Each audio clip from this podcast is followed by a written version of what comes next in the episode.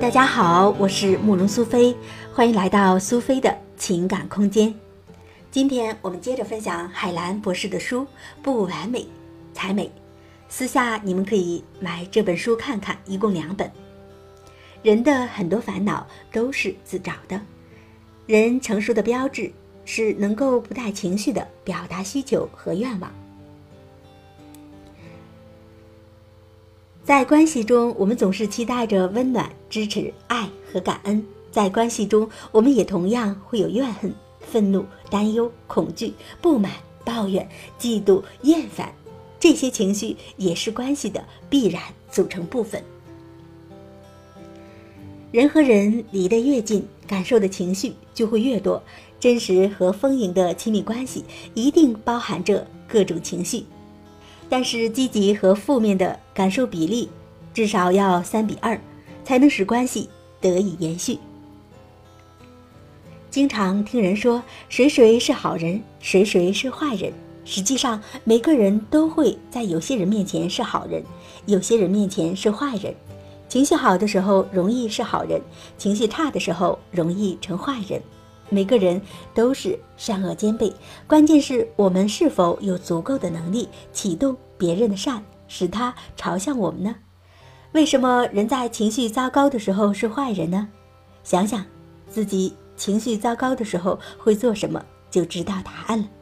当人情绪不好的时候，会变得自私，一般就会做两件事：攻击他人或者躲避起来。情绪好的时候，我们的心是开放的，愿意理解和接纳他人。一个人成熟的标志是能够不带情绪的表达需求和愿望。当需求和愿望没有得到满足的时候，不抱怨、不攻击、不逃避，积极想方设法的解决问题。所谓好人，其实就是成熟、情绪好的人。可恨之人，必定有你不知道的心酸。如果你的东西被偷，家里东西被盗，你会有什么样的感受？你会觉得偷盗之人可恨吗？如果你知道偷你东西的人，他的孩子重病住在医院，没有医药费，偷东西是为了给孩子治病，你又会怎么想呢？尽管不论什么处境，你我也许都不会选择以偷盗的方式解决问题，但对于有些人来讲，那也许是他们能够采取的唯一方式。人用极端手段解决问题，很多时候都有我们不知道的心酸和无奈。你会说，还有很多骗子要饭的，家里有房又有车，过得比我还好，那是他们的选择和生活。而我认为，那种选择本身就是不幸和悲哀。记得我在美国的时候，有一年圣诞节前夕，在大家把圣诞礼物都准备好，放到圣诞树下之后，我的同事发现。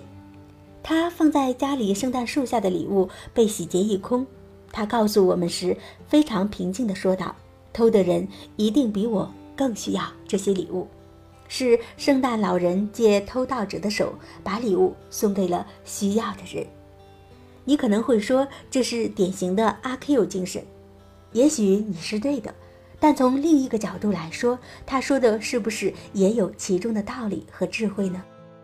而我认为，在于事无补、无能为力做出改变的时候，改变我们对事情的解读，未尝不是一种能力，一种获得宁静和幸福的能力。我看到过一段来自美国的视频，是一位漂亮女性的自述。她说，她到沃尔玛买东西的时候，在付费的时候等了二十多分钟，队伍依然很长。收银员大约是十六岁的男孩，他一会儿把账算错，一会儿丢三落四，所以很慢。排队的人变得不耐烦、愤怒，有的甚至开始攻击、咒骂他。后来小伙子就崩溃了，边哭边说：“我妈妈今天早上自杀了，但是我还要工作，因为我还有房租要租，还有账单要付。但是我已经没有妈妈了，不管我们在哪里。”在做什么？任何事情其实都是有它的原因。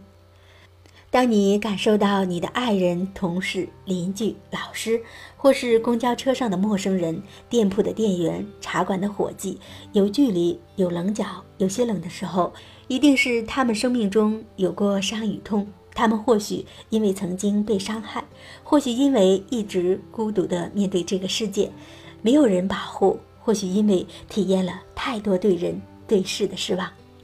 我们每个人都一样，都会有不为人知的各种困难和遭遇。所以，如果能够放下评判和指责，心怀一份好奇和体谅，去了解他人背后的故事，我们就会看到每个生命的不容易。